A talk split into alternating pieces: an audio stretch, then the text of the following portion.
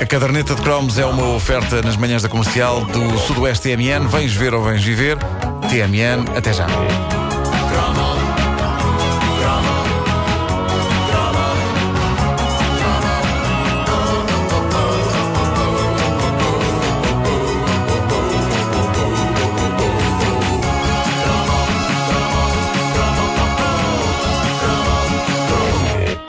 Os anos 80 foram riquíssimos em fitas de terror que nos levaram a confrontar os nossos mais profundos medos e a partilhá-los com os nossos colegas e amigos em cassetes VHS.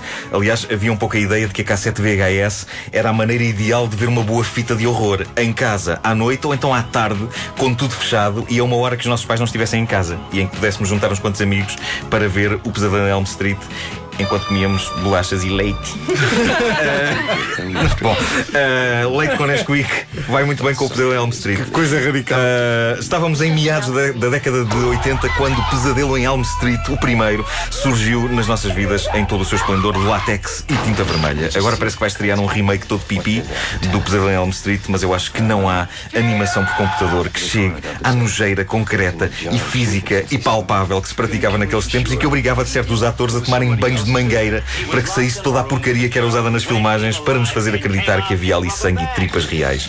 Eu vi o filme com um grupo de colegas meus do secundário e aquilo mudou as nossas vidas. Para já, terá sido o primeiro filme de terror que eu vi na minha vida de uma ponta à outra sem desviar uma única vez os olhos do ecrã. Por muito terríveis que fossem as coisas que lá se passavam. E depois porque, como parece ter sido a intenção de quem fez o filme, durante duas ou três noites depois de ver o filme, eu admito que me custou bastante a adormecer, uh, com medo de ser estraçalhado pela luva com lâminas de Freddy Krueger. Na altura metia, hoje em dia vais ver e é para rir. É, tipo, é para rir, não é? é parece o Beetlejuice. Mas eu não Um, usava colanjas. eu usava. Ah. Mas nesta altura já não! Nesta altura já não! Bom, ah, mas nós. Isso são calças, estás a ver? Vocês têm que ver. Isso são calças. Eu querem que eu vos mostre os pelos das minhas pernas. É só arregaçar a calça. Eu arregaço a calça e vocês veem. Arregaça umas lá a piugas. calça, arregaça, Tenho umas piugas. Estou aqui em calça. Olha, olha o pelo da perna.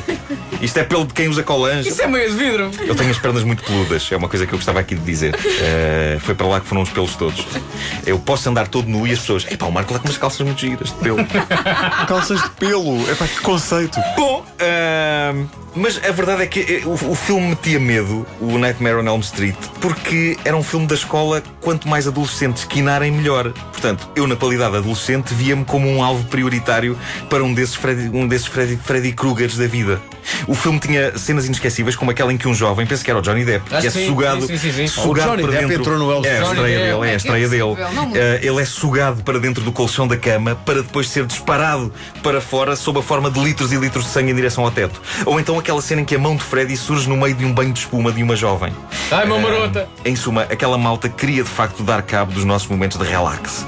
Seja na cama ou na banheira. Eu acho que essa cena em que a luva com lâminas surge no meio de um banho de imersão cheio de espuma fez mais pela poupança de água do que todas as campanhas que se fizeram depois para as pessoas tomarem duche e fazerem xixi na banheira. Bom, ah, o que eu sei é que. Ou no Poliban. O que eu sei é que a experiência Pesadelo em Elm Street foi tão marcante para mim e para um dos meus colegas, eh, o Mário, que depois de vermos o filme começámos imediatamente a trabalhar naquilo que achávamos nós ia ser o Pesadelo em Elm Street português.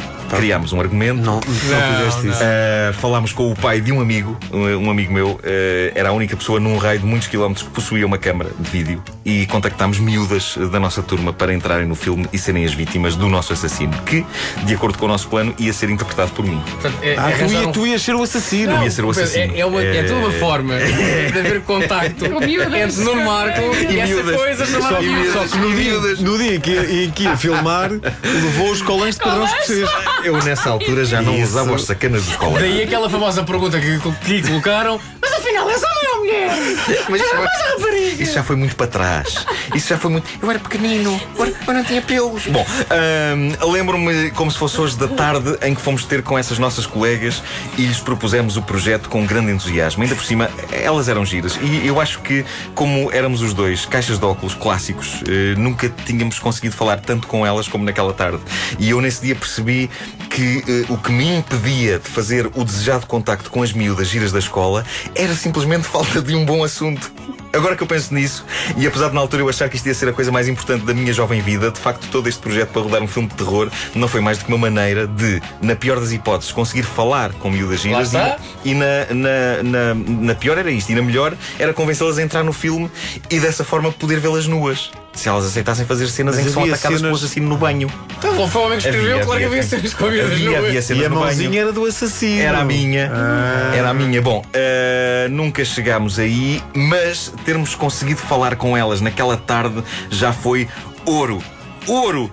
Meus amigos, por muitos anos que viva, eu não me hei de esquecer da maneira espetacular como correu a apresentação do projeto a estas nossas duas colegas. Já tínhamos coisas escritas, já tínhamos esboços desenhados e isso deu alguma credibilidade à coisa, mas o que me recordo mais da conversa é o que uma delas disse depois de lhe termos exposto a nossa ideia, histéricos de entusiasmo. El- Elas ouviram aquilo tudo e uma delas diz: Mas vocês vão fazer isto para quê? E ela tocou ali num ponto de vista bastante válido. Era pior se a Isso Mandela era se de tivesse dito Mas isso são Mas eu nessa altura para já estava com calças de ganga e ninguém podia dizer se eu tinha ou não colãs. E na verdade não tinha. Não tinha, tinha leggings. Que é aqueles que ficam de fora. danado, ele fica Ficam Ficam ao pé de fora. Eu estou contigo, Nuno. Eu estou contigo. Eu estou interessado na história Jogava- do jogava. Não, não, não, não. Jogava Não, não, não, não. Eu quero saber é a história. Deixa-os. Deixa-os falar de colãs. Ah, neste estúdio o único homem que não tem colãs é para vocês. Quando ela me diz, mas vocês vão fazer isto para quê? Era de facto a única coisa para a qual eu não tinha resposta. Talvez por isso a única coisa que eh, meu que responder-lhe foi: Não, é pelo gozo. Pelo gozo. E a conversa não foi muito mais longe do que isto. E a bem dizer, o filme também não. E é pena porque já havia efeitos especiais pensados e tudo. Nomeadamente um que envolvia uma mangueira enfiada dentro da camisola de uma das pessoas, de onde iria espichar sumo de tomate. Como é que arranjávamos tanto sumo de tomate e como é que o iríamos bombar com força suficiente para sair disparado da mangueira em esguicho? Isso eram Isso pormenores. eram pormenores, não é? se iriam ver Então põe-se a mangueira no Ah, pacote, sim, sumo, sim, sim. e põe essa ali a abrir. Olha, infelizmente nunca ninguém viu isto e eu também nunca mais consegui arranjar um pretexto tão bom como este para meter conversa com as miúdas. Nunca mais. Tirando agora que sou uma celebridade. De vez em quando fico com a voz assim. A caderneta de cromos é uma oferta Sudoeste TMN. Vens ver ou vens viver? TMN, até já.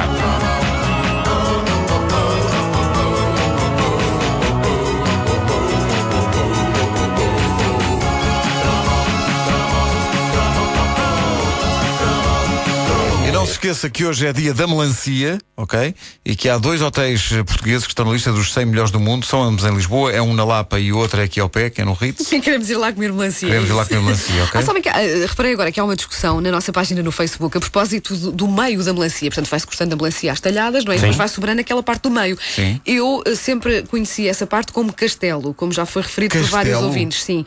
Mas há também quem diga que é coração. O coração Ah, é? não, eu para mim, para mim é coração. castelo, por acaso. Para mim é castelo. é uma coisa que eu trato com carinho. Oh, coração. Não, eu tenho logo um interesse imobiliário. Ah, ok. É o castelo. Porque eu Ok. gostava de ser dona de um. Para mim é a parte do meio. Portanto, castelo para vocês. Não, coração para vocês. Para mim é coração. Castelo para mim sempre foi também. Que engraçado. Não, é que nem uma, Nem uma- ouvi não é uma coisa- a sério, não é uma coisa nem Zero, outra. Zero. É a parte do meio.